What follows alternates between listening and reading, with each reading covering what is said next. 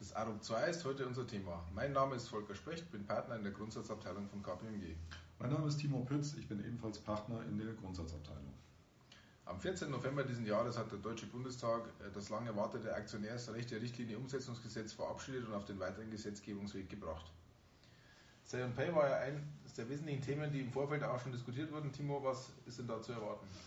Ja, viele der Dinge, die wir dazu in den Entwurfsfassungen gesehen haben, sind umgesetzt worden. Das ist zum einen eben das Erfordernis, dass der Aufsichtsrat ein Vergütungssystem erstmal zu definieren hat, äh, was eben viele Dinge äh, umfasst, die im Gesetz klar vorgegeben sind. Dieses Vergütungssystem muss dann auch durch die Hauptversammlung gebilligt werden.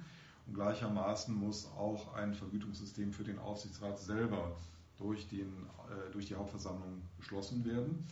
Äh, was auch geblieben ist im Vergleich zu den Entwurfsfassungen, ist eben äh, die Anforderung, dass jetzt künftig ein Vergütungsbericht zu erstellen ist und äh, ganz neues Berichtsformat auch, was dann eben im Internet auch offen zu legen ist und dann detaillierte Angaben eben auf individueller Ebene für den Vorstand und für den Aufsichtsrat umfasst. Also eigentlich Angaben, die wir bislang, zumindest für den Vorstand, eben aus dem anderen Lagebericht kennen aber eben auch ganz neue Dinge sind da enthalten, wie der Fünfjahresvergleich, ja, wo man dann eben die äh, Gehaltsentwicklung äh, und Bezugsentwicklung äh, vergleichen muss mit entsprechenden Kennzahlen des Unternehmens. Das ist neu.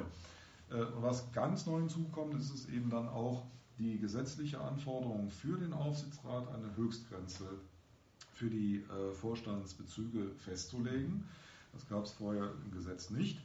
Und ähm, von dieser Festlegung kann dann die Hauptversammlung auch abweichen. Dazu braucht es aber bestimmte Anforderungen, was die äh, erforderlichen Stimmen angeht. Ähm, und wenn, der, wenn die Hauptversammlung abweicht, kann das nur nach unten geschehen. Also ein ganz nicht neuer Gedanke natürlich, der da in das Gesetz hineinkommt. Also viele Änderungen im Vergleich zu dem vorherigen Zustand. Das trifft aber, glaube ich, auch auf die Related Parties zu. Ja, ganz genau, Timo. Auch bei den Regelungen zu Transaktionen mit Related Parties gab es nochmal auf, auf den letzten Metern sozusagen eine Anpassung im Vergleich zum Regierungsentwurf. Bei den Related Party Geschäften ist es ja so, dass für bestimmte Geschäfte, insbesondere für solche, die nicht zu marktüblichen Konditionen stattfinden oder die außerhalb der üblichen Geschäftstätigkeit des Unternehmens stattfinden, bei Überschreiten gewisser Schwellen die Zustimmungspflicht des Aufsichtsrats besteht. Diese Schwelle war im in den Entwurfsfassungen bisher bei 2,5 Prozent aus der Summe von Anlagevermögen und Umlaufvermögen. Die wurde gesenkt auf 1,5 Prozent. Die Summe aus Anlagevermögen und Umlaufvermögen und ist auch bezogen auf den kumulierten Wert der Geschäfte, die in diese entsprechende Kategorie fallen.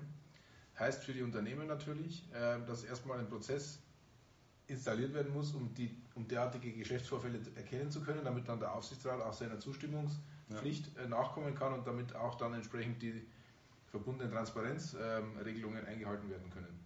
Absolut. Ganz entscheidend auch ähm, für die Planung. Diese Änderung wird äh, einen Monat nach Verkündigung des finalen Gesetzes im Bundesgesetzblatt schon anwendbar sein. Das heißt, erwartungsgemäß bleibt nicht mehr viel Zeit. Ja. Das ist etwas anders bei diesen vergütungsrelevanten Themen. Ähm, hier ist jetzt eben auch klar, wie die Übergangsregelungen final aussehen werden. Also immer dann, wenn wir jetzt ein Geschäftsjahr haben, was dem Kalenderjahr entspricht, dann wäre es so, dass diese Beschlussfassungen äh, dann eben bis zum Ablauf der Hauptversammlung erfolgen müssen, die dem 31. Dezember 2020 folgt. Und der erste Vergütungsbericht dann auch für das Geschäftsjahr 2021 entsprechend aufzustellen und offen zu legen wäre.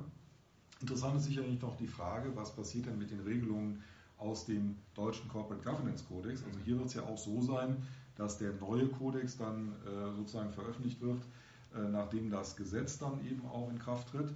Ähm, aber hier bedarf es ja auch zunächst mal noch einer entsprechenden Entsprechenserklärung des Unternehmens, äh, dann eben nach dem neuen Kodex. Und erst dann würden die Regelungen ja tatsächlich greifen. Also insbesondere die bekannten Vergütungstabellen, die wir kennen aus dem Kodex, dann künftig in der Form entfallen.